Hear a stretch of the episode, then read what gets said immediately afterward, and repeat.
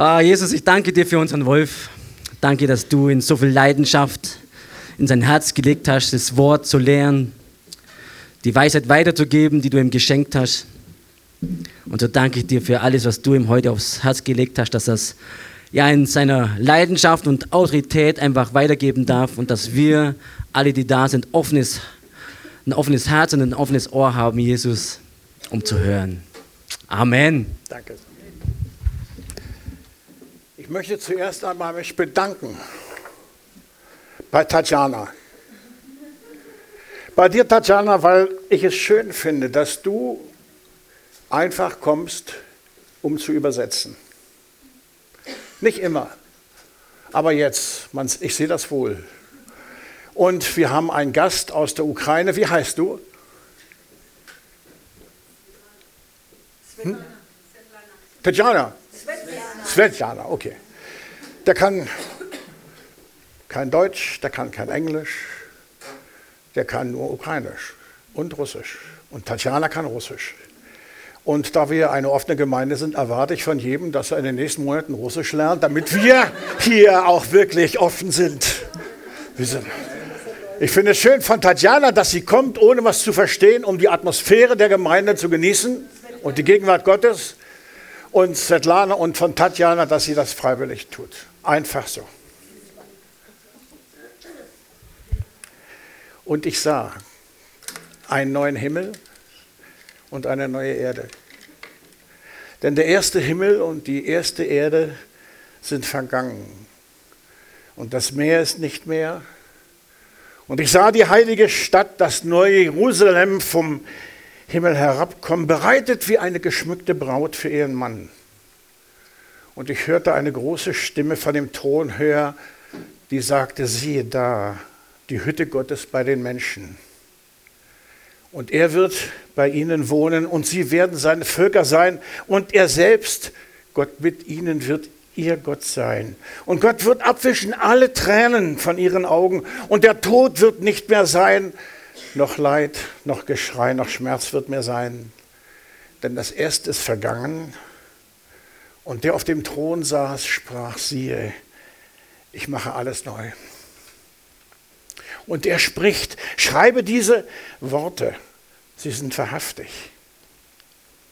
Es ist geschehen. Ich bin das A und O und dann geht es viel weiter.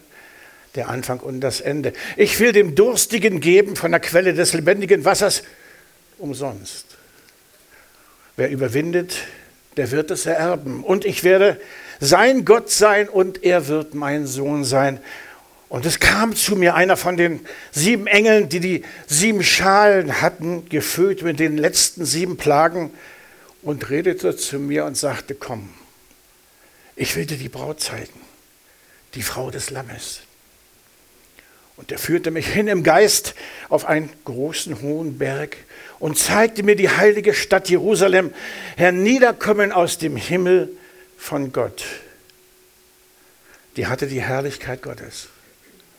Ihr Leuchten war gleich dem alleredelsten Edelstein, einem Jaspis, klar wie Kristall.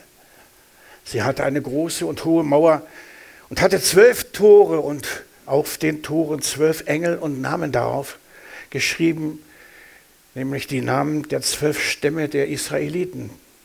Von Osten drei Tore, von Süden drei Tore, von Norden drei Tore und vom Westen drei Tore. Und die Mauer der Stadt hatte zwölf Grundsteine und auf ihnen die zwölf Namen der Apostel des Lammes. Und der mit mir redete, hatte einen Messstab, ein goldenes Rohr, um die Stadt zu messen und die Tore und ihre Mauern. Und die Stadt ist viereckig angelegt und ihre Länge ist so groß wie ihre Breite. Und er maß die Stadt mit einem Rohr 12.000 Stadien. Die Länge und die Breite und die Höhe der Stadt sind gleich. Und er maß ihre Mauer. 140 Ellen nach Menschenmaß, das der Engel gebrauchte. Der Kern der Stadt war aus Jaspis und die Stadt aus reinem Gold, gleich reinem Glas. Die Grundsteine der Mauern um die Stadt herum waren geschmückt mit allerlei Edelsteinen. Und die zwölf Tore waren zwölf Perlen. Ein jedes Tor war eine einzige Perle. Und die Straße der Stadt war aus reinem Gold, wie durchscheinendes Glas. Und ich sah keinen Tempel drin, denn der Herr, der allmächtige Gott, ist ihr Tempel.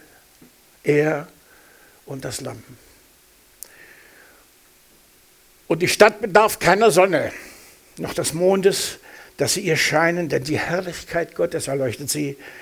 Und ihre Leuchte ist das Lamm. Und ihre Tore werden nicht verschlossen am Tag, denn da wird keine Nacht sein. Und dann wird die Herrlichkeit und die Ehre der Völker in sie bringen. Und nichts Unreines wird hineinkommen und keiner, der Gräuel tut oder Sünde, sondern die, nur die, die geschrieben sind im Buch des Lebens. Worte aus Offenbarung 21. Was für eine Vision. Was für eine Vision. Eine Vision der End, End, End, Endzeit, also der letzten Endzeit überhaupt. Nachdem Satan und seine Dämonen alle endgültig vernichtet worden sind. Eine Vision über den neuen Himmel und die neue Erde und insbesondere über das neue Jerusalem, in dem wir, die Gläubigen, einmal wohnen werden. Das ist die Hoffnung, die Johannes uns gibt. Wisst ihr, bei uns zu Hause, da war es immer so, früher vor Weihnachten, ne, da wurden die Weihnachtssachen alle in einem Zimmer eingesperrt, nicht? Und da durfte ich überhaupt nicht ran.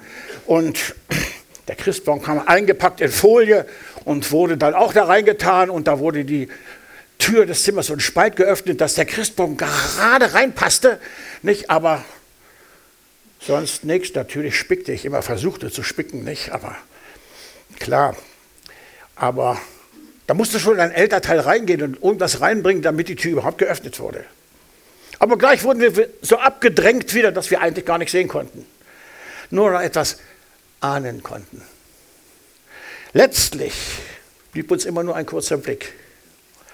Allerdings genügte der, damit wir in Vorfreude ausbrechen. Und Vorfreude ist immer die, die schönste Freude. Und Vorfreude auf die Herrlichkeit ist das Allerschönste. Und genau diese Vorfreude auf das Allerschönste schenkt uns heute Morgen dieser Text. Endzeit, neuer Himmel, neue Erde, Ewigkeit. Ja, Gott hat Raum und Zeit geschaffen und wir leben darin, aber nicht nur das, er hat ja auch die Ewigkeit geschaffen. Er selbst ist außerhalb jeder Dimension. Er hat alles ja selbst geschaffen. Können wir uns das vorstellen? Wer kann sich das vorstellen? Keiner. Wer kann sich Ewigkeit vorstellen? Keiner. Wer kann sich einen neuen Himmel vorstellen? Keiner. Oder ein neues Jerusalem, das vom Himmel herabkommt? Kann sich das einer vorstellen? Und gerade in der jetzigen Zeit von Krieg, Unglauben, Ungerechtigkeit, Gottlosigkeit und so weiter. Wer kann sich überhaupt Gott vorstellen, ohne sich ein Bild von ihm zu machen? Das dürfen wir ja nicht. Keiner. Und jetzt sagt dieser Gott von sich selbst, ich bin das A und O, der Anfang und das Ende, Jahwe, der war, der ist und der immer sein wird. Von Ewigkeit zu Ewigkeit. Unvorstellbar. Wisst ihr, unser Denken hat nur einen ganz kleinen Horizont. Ich nehme mal dieses Glas Wasser hier. Stellt euch mal vor, das ist jetzt nicht ganz voll, aber es wäre ganz voll. Und da drin wäre eine Amöbe, also ein Urtierchen. Urtierchen, die sind 0,1 Millimeter, für uns unsichtbar, so klein sind die. Ne? Was würde die denken, wenn du der sagst, sag mir mal, wie groß das Universum ist? Ja, das Universum ist bis da. Nicht alles. Das ganze Wasser, alles das, worin ich mich bewege, alles das, was ich sehen kann, fühlen kann, denken kann, das Universum. Das ist das Wasser. Mehr gibt es nicht. Und erzähl mir bitte nicht davon, dass es Menschen gibt und Sterne gibt und Autos gibt und Flugzeuge gibt und was ich was alles. Das gibt es nicht. Und jetzt trinke ich mal einen Schluck vom Universum. Die Bibel sagt im 2. Korinther, das, was sichtbar ist, ist zeitlich. Das aber, was unsichtbar ist, ist ewig. Die Bibel geht also weit über unser Denken hinaus, über unsere Dimension hinaus und sagt, dass es eben auch eine ewige Welt gibt. Eine andere Dimension, die nicht sichtbar ist, aber die uns weit überlegen ist. Die ist genauso real wie die sichtbare Welt. Nur viel größer und höher und weiter. Diese Welt, in der wir leben, ist mehr eine, eine vergängliche Welt, eine endliche Welt, zeitlich beschränkt, wogegen die unsichtbare Welt, die eigentliche Welt, die ewige Welt etwas ist, was eben unendlich Bestand hat. Egal, ob das nun der Himmel ist, die ewige Gemeinschaft mit Gott oder auch die Hölle ist, die ewige Trennung von Gott. Beides ist ewig. Beides ist ewig von Gott geschaffen. Nur weil es unsere sichtbare Dimension von Zeit und Raum gibt, heißt es ja nicht, dass es auch nicht andere Dimensionen gibt. Das Problem ist, die meisten Menschen denken, es gebe nur diese eine sichtbare Welt und deswegen zielt alles in ihrem Leben auch darauf ab, diese Welt auszukosten. Nicht? Und aus dieser Welt herauszuholen, was immer es nur gibt. Total egoistisch. Sie sind blind für die andere Welt, die aber auch da ist. Sie suchen ihr Glück nur auf der Erde. Mit der Folge, dass, wenn es einmal schlecht kommt mit ihnen, nicht, dass sie dann unglücklich werden. Ein Schwabe wird einmal gefragt, was würden Sie denn mitnehmen, wenn Sie in den Himmel kommen? Der Schwabe, ja, so ein dicker Goldbahn wäre schon schön. Dann wäre ich total zufrieden und glücklich. Gut, eine Zeit später, äh, später stirbt er und kommt in der Himmelstür und er sieht, alles ist aus Gold. So steht es ja in unserer Bibelstelle. Da fragt den Petrus, was willst denn du mit diesem Pflasterstein da? Hm? Pech für den Schwaben. War wohl doch nicht sein Glück, dieser Barren. Wisst ihr, eine der Aufgaben von Jesus war, uns, das heißt euch hier, das heißt seine Braut, nicht hier auf Erden, in diese andere höhere Dimension zurückzuführen. Die Ewigkeit den Himmel zuzurüsten. Es geht ihm nicht darum, dass wir glücklich sind oder ich sage mal nur glücklich sind. Natürlich, Jesus will auch, dass wir reich sind und glücklich sind und zufrieden sind und alles das, was wir uns alle auch wünschen. Aber unser endgültiges Ziel ist etwas ganz anderes. Ist unsere ewige Gemeinschaft mit ihm, mit Gott und mit allen Gläubigen. Das ist der wahre Himmel. Aber dieses Ziel haben wir noch nicht erreicht. Wir sind noch nicht am Ziel angekommen. Diese Welt ist hier nicht unser wirkliches Zuhause. Gott ist unser Zuhause. Er war und ist und wird immer unser Zuhause bleiben. Aber wir sind halt noch in einem anderen Land. Mit einem Fuß im Himmel, mit dem anderen auf der Erde. Unsere endgültige Wohnung ist im Himmel, aber wir sind Pilger sozusagen auf einer Reise und Botschafter Gottes hier auf Erden. Das heißt, eben noch unterwegs zu diesem anderen Land. Zu einem Rabbi kam einmal ein Besucher. Als der sah, dass die Wohnung des Rabbis nur aus einem einzigen Zimmer bestand, in dem sich nur Bücher, ein Tisch und eine Bank befanden, da fragte er verwundert, Rabbi, wo haben Sie denn Ihre Möbel? Wo haben Sie Ihre? erwiderte der Rabbi. Meine? fragte der verblüffte Besucher. Aber ich bin doch nur zu Besuch hier. Nur auf der Durchreise. Ich auch, sagte der Rabbi. Wir alle hier sind nur auf der Durchreise zur ewigen Stadt Gottes, hin zum himmlischen Jerusalem, wo Gott wohnt, hin zur Ewigkeit mit Gott, dahin, wo Jesus schon ist. Und diese Reise ist sozusagen der Türspalt, der offene Türspalt, wodurch wir einen Blick hinein in die Herrlichkeit Gottes werfen dürfen. Und was sehen wir da als erstes? Die heilige Stadt das neue Jerusalem, die Herrlichkeit Gottes selbst. Die Herrlichkeit Gottes ist eine Stadt. Und auf diese Stadt dürfen wir uns freuen. Wer freut sich auf diese Stadt? Ist das ehrlich? Wer freut sich ehrlich auf diese Stadt? Ihr seid toll. Ich habe mir bis zu dieser Predigt überhaupt noch nichts darunter vorstellen können. Also habe ich mich noch gar nicht besonders gefreut. Aber jetzt nach der Predigt, da freue ich mich drauf. Mal ein kurzer Einschub, mal ganz praktisch. Wenn ein Gebäude gebaut werden soll, wer kommt da immer zuerst? Der Landvermesser. Ne? Die sind immer die Ersten, die tätig werden. Da ist nur Erde oder Wiese oder Leben oder irgendwie was nicht zu sehen, weiter nichts, noch kein Gebäude, gar nichts. Aber das Aussehen und die Maße des Gebäudes, die stehen schon fest. Und die Landvermesser machen sich ans Werk, um die geplanten Maße in die Wirklichkeit umsetzen zu können. genauso ist es auch mit dem neuen Jerusalem, der Stadt Gottes, mit Gottes neuer Welt. Hier ist die Vermessung eben, sozusagen ebenfalls Schnittstelle zwischen Plan und Wirklichkeit. Johannes sieht einen antiken Landvermesser mit einer goldenen Messstange und ein Engel, der ihm schon viele göttliche Verheißungen erklärt hat. Und der Maßstab ist nach einem menschlichen Längenmaß geeicht, nämlich nach Ellen. Nur so können wir das verstehen.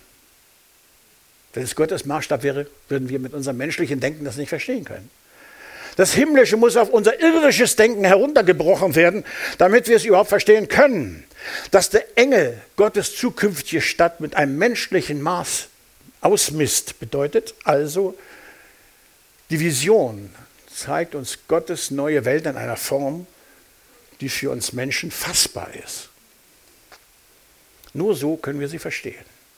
Wie sie denn einmal wirklich aussehen wird, nach dem jüngsten Tag, das kann sich kein Mensch vorstellen. Ebenso wenig, wie ich mir als kleines Kind vorstellen kann, dass auf dem Grundstück, wo der Landvermesser gerade ist, nicht später mal ein, ein achtstöckiges Hochhaus stehen wird. Das heißt, eine realistische Vorstellung vom Himmel können wir in dieser Welt nicht haben, aber wir können eine Vorfreude haben. Und die Vor wie die Vorfreude zu Weihnachten. Und das ist auch dieser Sinn dieser Vision, dass die Vorfreude auf Gottes neue Welt in uns wächst und dass wir in dieser Vorfreude Gott loben und ehren und ihm danken. Und ein Teil dessen, was Martin gesagt hat, dass aus uns übernatürliche Kräfte oder dass uns übernatürliche Kräfte folgen werden und so weiter, ist ja auch so ein Teil der Vorfreude auf das, was kommt. Ist ja noch nicht da. Johannes schaut also Gottes neue Welt in Gestalt einer Stadt. Und diese Stadt ist riesig. Riesig hoch, riesig breit, riesig tief. Die Höhe der Stadt ist genauso wie ihre Länge und wie ihre Breite. Also eine quadratische Stadt. 1000, nee, 12.000 Stadien.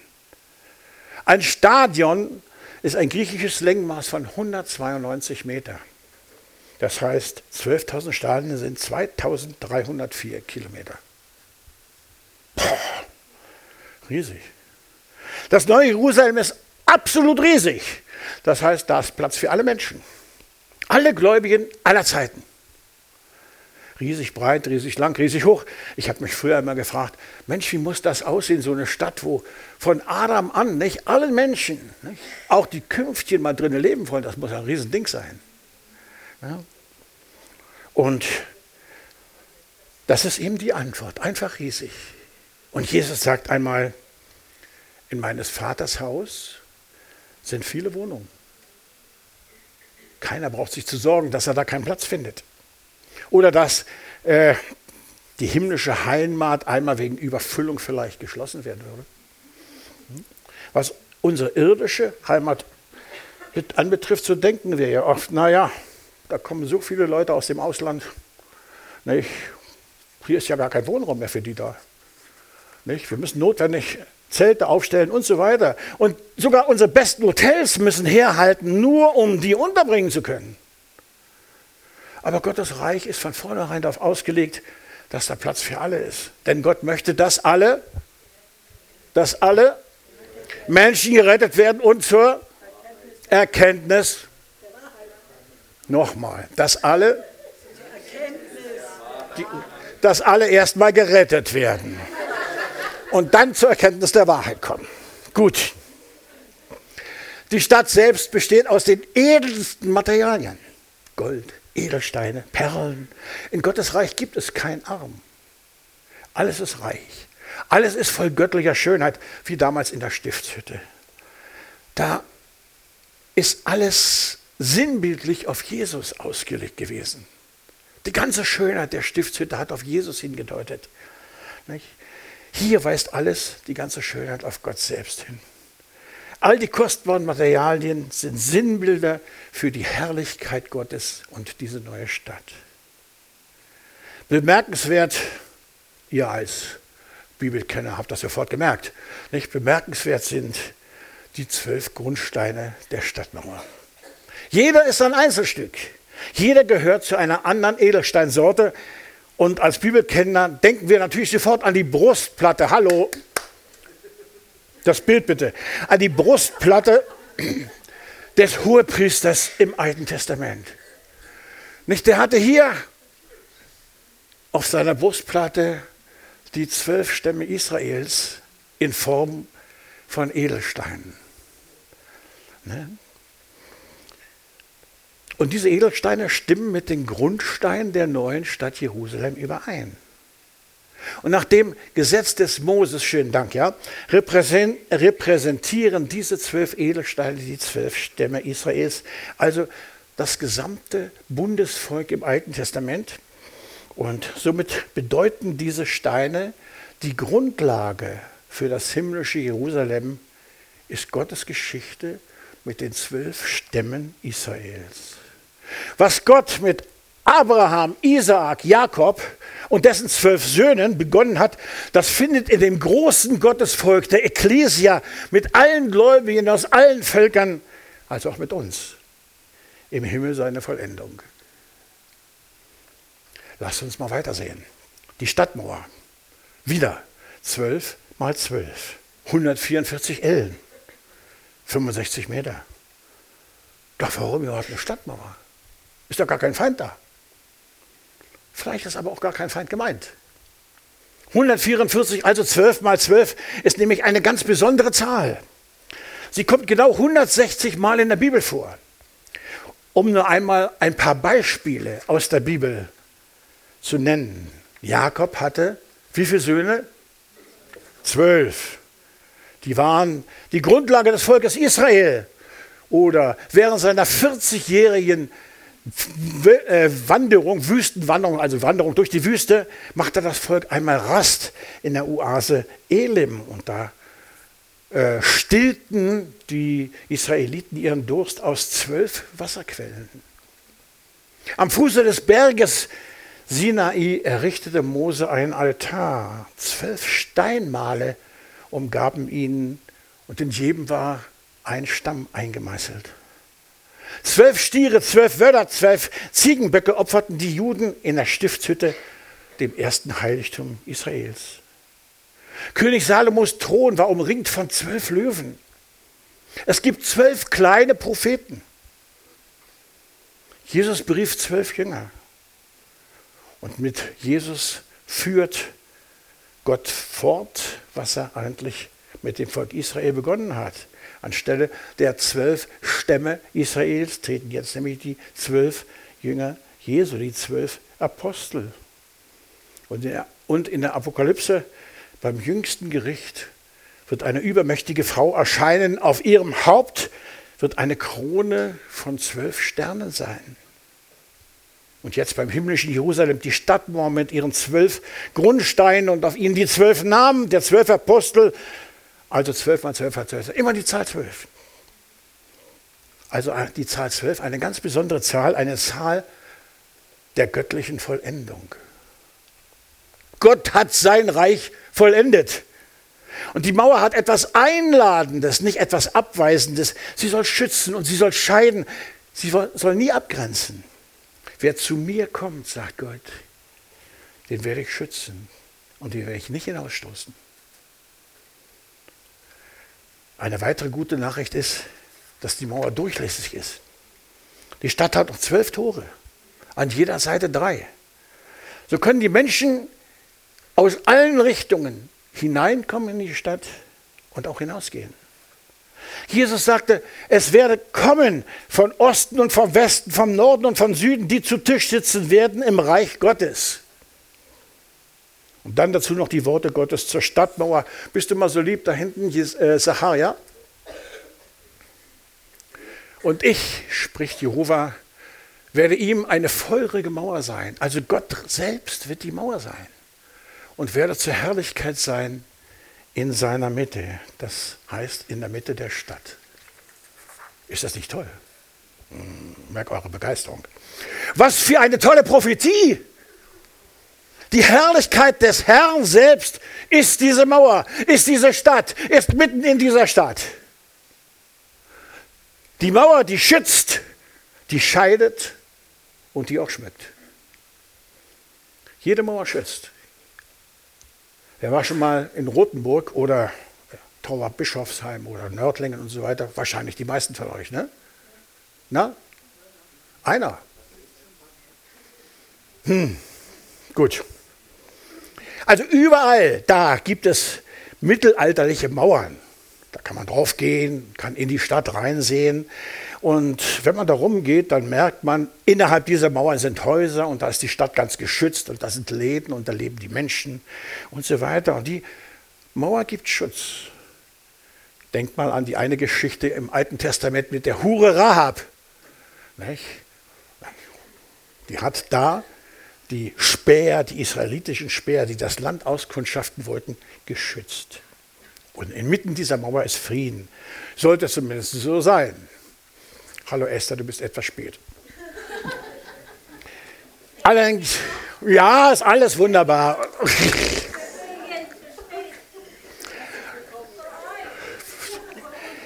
Allerdings gibt es da ein Problem. Das habe ich nicht verstanden. Ist egal. Jo, allerdings gibt es da ein Problem. Denn wir sind ja ständig von Mauern umgeben. Habt ihr schon mal darüber nachgedacht? Mauern der Kälte, der Unbarmherzigkeit, der Feindseligkeit, des Unglaubens, des Krieges, hunderte von Mauern. Und nicht zuletzt sogar von unseren eigenen Herzensmauern. Die haben wir um unser Herz gebaut, damit wir uns schützen sollen vor Angriffen von anderen, damit wir nicht verletzt werden, damit unsere Seele nicht verletzt wird. Und damit igeln wir uns ein. Aber wir lassen Gott damit auch nicht rein. Und letzten Endes enden wir dann irgendwann unserer eigenen Friedhofsmauer.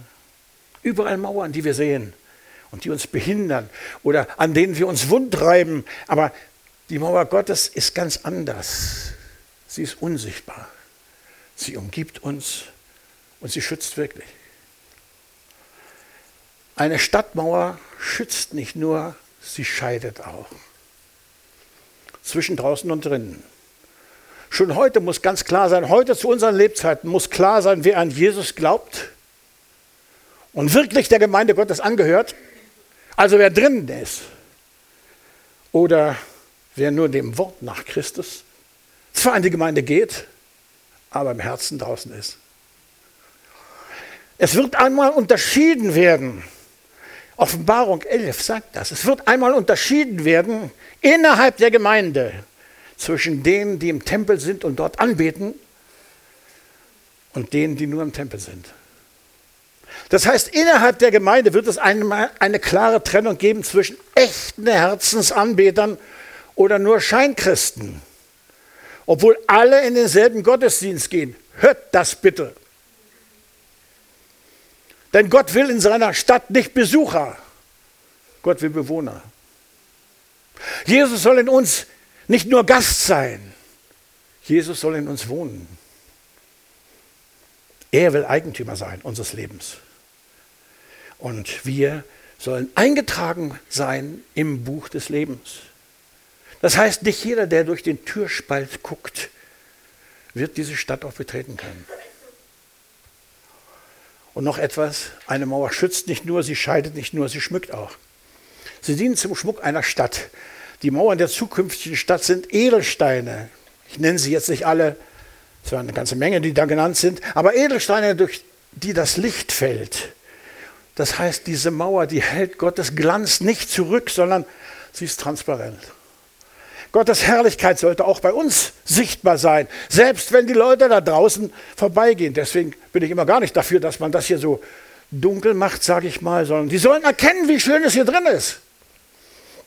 Wenn die da am Fenster vorbeigehen und den Sound unserer Lobpreisband hören oder die machtvolle Predigt, Amen, Amen dann sollen sie stehen bleiben und gefesselt zuhören.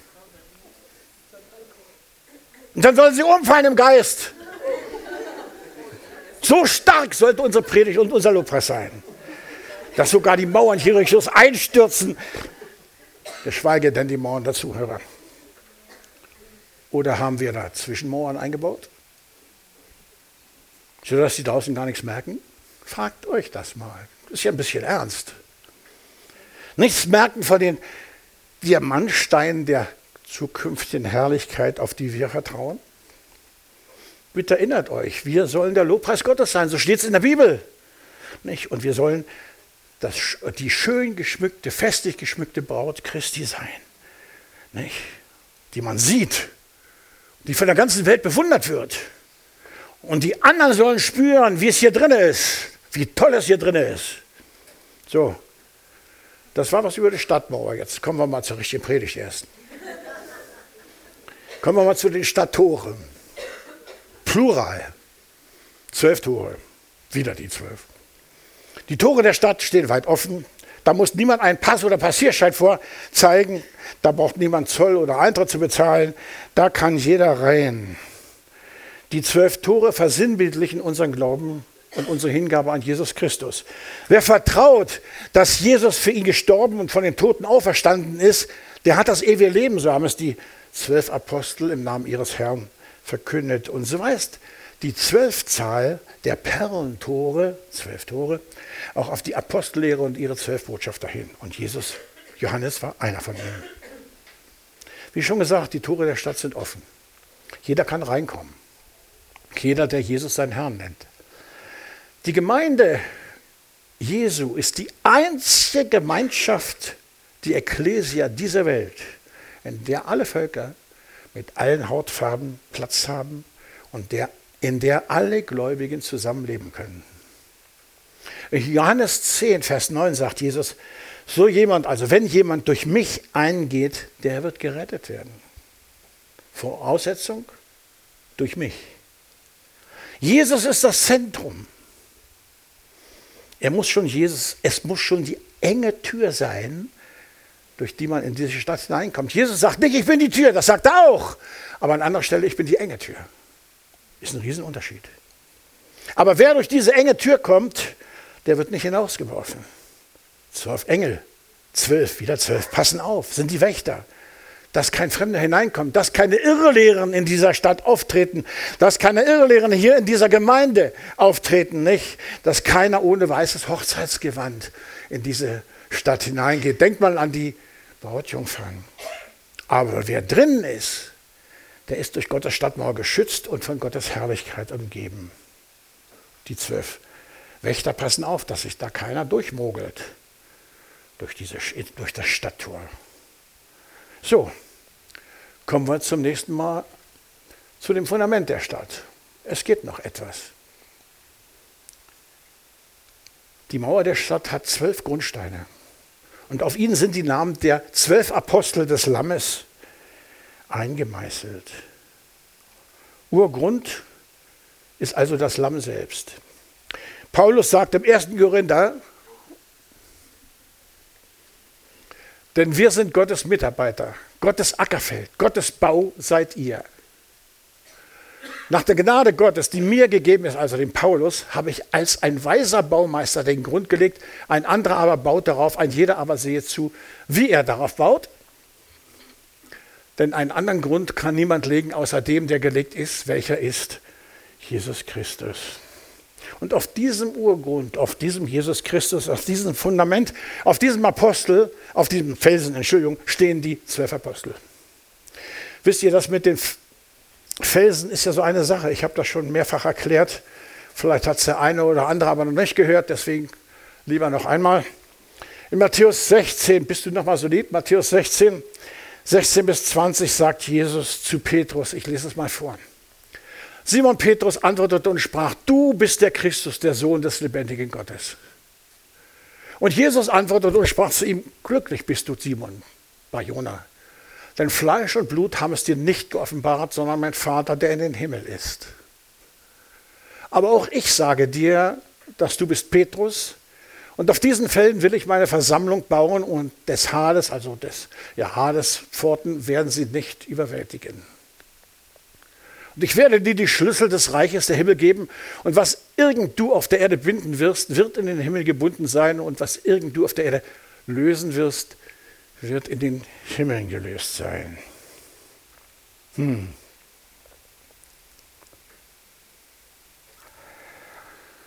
Soweit ich weiß, wird in der katholischen Kirche insbesondere Vers 18 18 war, bist du noch mal, kannst du mal Vers 18 noch mal rauspicken?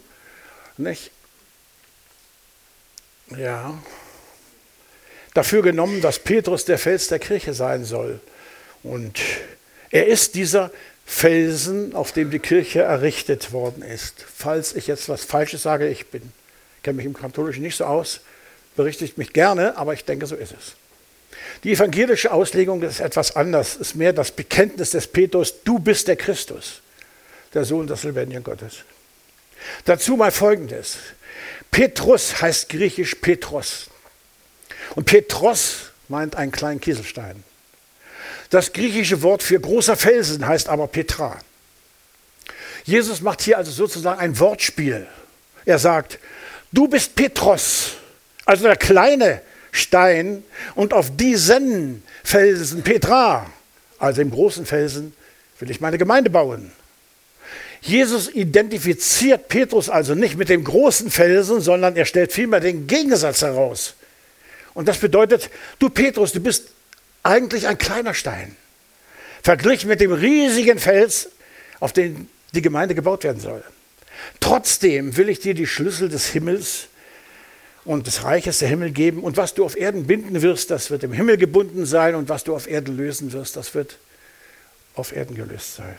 Also Petrus ist schon etwas Besonderes.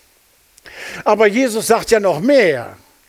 Er sagt nämlich, auf diesen Felsen, Mehrzahl. Ja? Nicht auf diesem Felsen will ich meine Gemeinde worten, Mehrzahl. Das heißt, auf diesen Felsen. Wenn die Gemeinde wirklich hätte auf dem Einzahlfelsen Petrus gebaut werden sollen, wäre sie die jämmerlichste Gemeinde überhaupt gewesen, die nur denkbar ist. Das unsicherste, unsicherste Gebäude, was man sich vorstellen kann. Der Fels selbst muss also Jesus Christus sein. Und doch etwas, dieser, diesen Auftrag, dem Jesus dem Petrus gegeben hat, nämlich das hier, der steht hier nochmal in der Bibel. Da steht nämlich Matthäus 18, Vers 18. Und da steht er, da sagt Jesus zu den Jüngern genau dasselbe.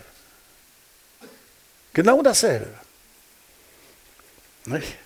Das heißt also im Endeffekt, auch wir als Jünger Jesu können binden, sollen binden und lösen. Wer macht das? Wir alle sollten das machen. Wir alle haben Gottes Autorität in uns. Wir dürfen binden und lösen. Das, was negativ ist, das können wir binden, sodass es keine Macht mehr hat. Und wir können lösen. Dieser Auftrag gilt also nicht nur Petrus, er gilt allen. Kommen wir als vorletztes noch zur Stadtgröße. Die wird hier gemessen. Messung bedeutet in der Offenbarung immer Festlegung der Grenzen durch Gott. Wo Gott Marksteine gesetzt hat, kann die keiner versetzen. Manche wollen so gern die Grenze der Kirche weiter hinausschieben. Homosexuelle sollen Pastoren werden. Die Gemeinde soll mehr in die Welt hinein. Nicht? Oder die Welt soll mehr in die Gemeinde hinein. Gott ist ja auch Göttin. Und so weiter und so weiter. Nicht? Slogan, um wieder mehr Gläubige in die Gemeinde zu kriegen, muss ich, müssen sich die Tore der Gemeinde weiter aufgemacht werden. Und die Marksteine müssen versetzt werden. Ja, die Stadt ist riesengroß, das stimmt, aber Platz ist da halt nur für alle Gläubigen aller Zeiten und nicht für alle Menschen aller Zeiten. Und die Stadt hat nicht die Form eines Viereck, sage ich mal. Sie hat die Stadt eines Würfels, eines Kubus. Das Allerheiligste in der Stiftshütte hatte auch die Form des Kubus. Alle Seiten und Flächen gleich.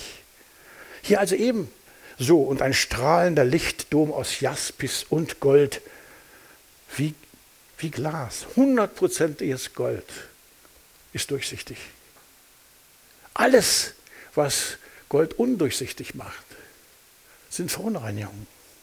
Aber es bedarf schon mehrerer tausend Grad Hitze, um diese Verunreinigung aus dem Gold rauszuholen.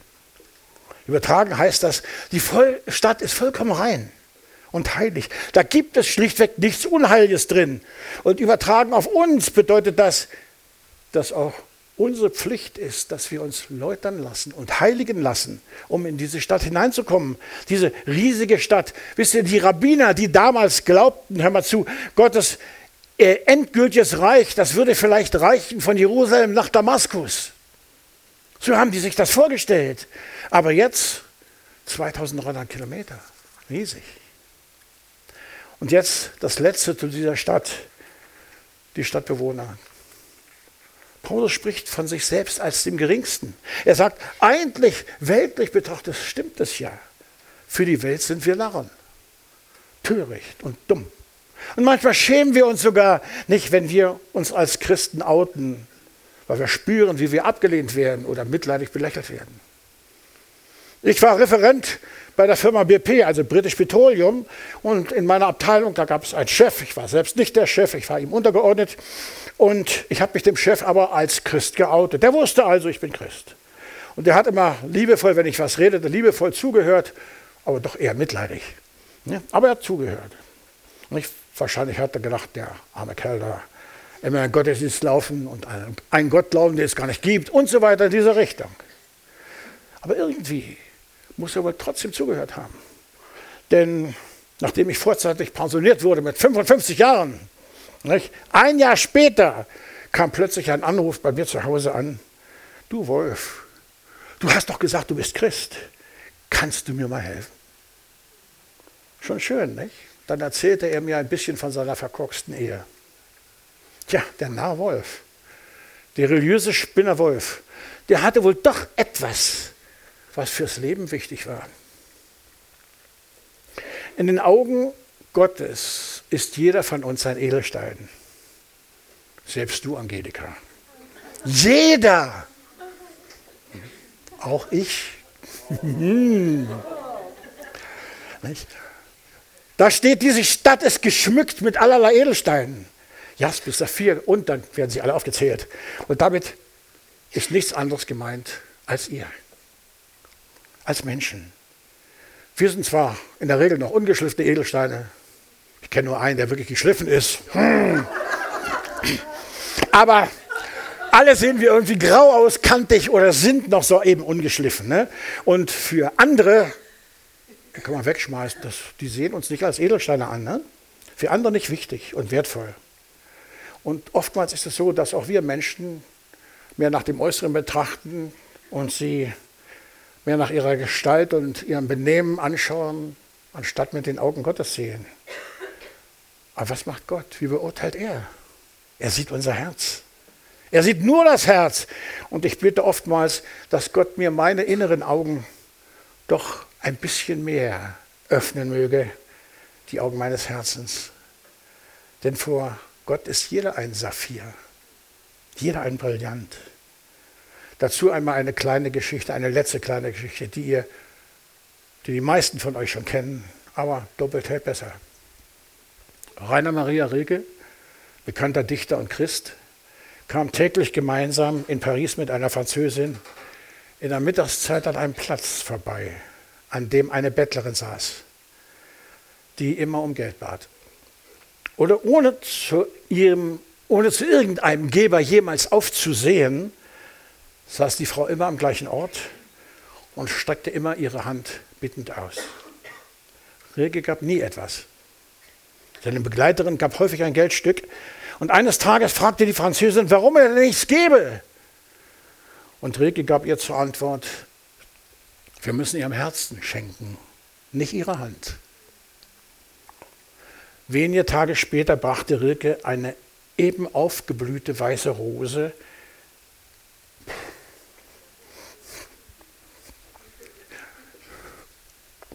legte sie in die offene, abgezehrte Hand dieser Bettlerin.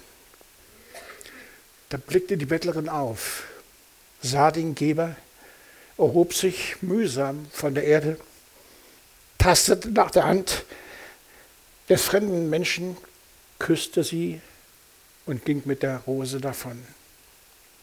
Eine Woche lang war die Frau verschwunden. Ihr Platz blieb leer. Nach acht Tagen saß die Bettlerin wieder an dem gewohnten Platz und streckte ihre bedürftige Hand aus. Aber wovon hat sie all die Tage, als sie nichts erhielt, nur gelebt? fragte die Französin. Rilke sagte, von der Rose. Ja, die Augen unseres Herzens.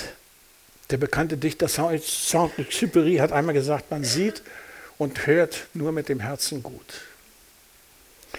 Möge Gott auch unsere Augen des Herzens immer mehr öffnen, sodass wir in jedem Menschen ein Edelstein Gottes erkennen.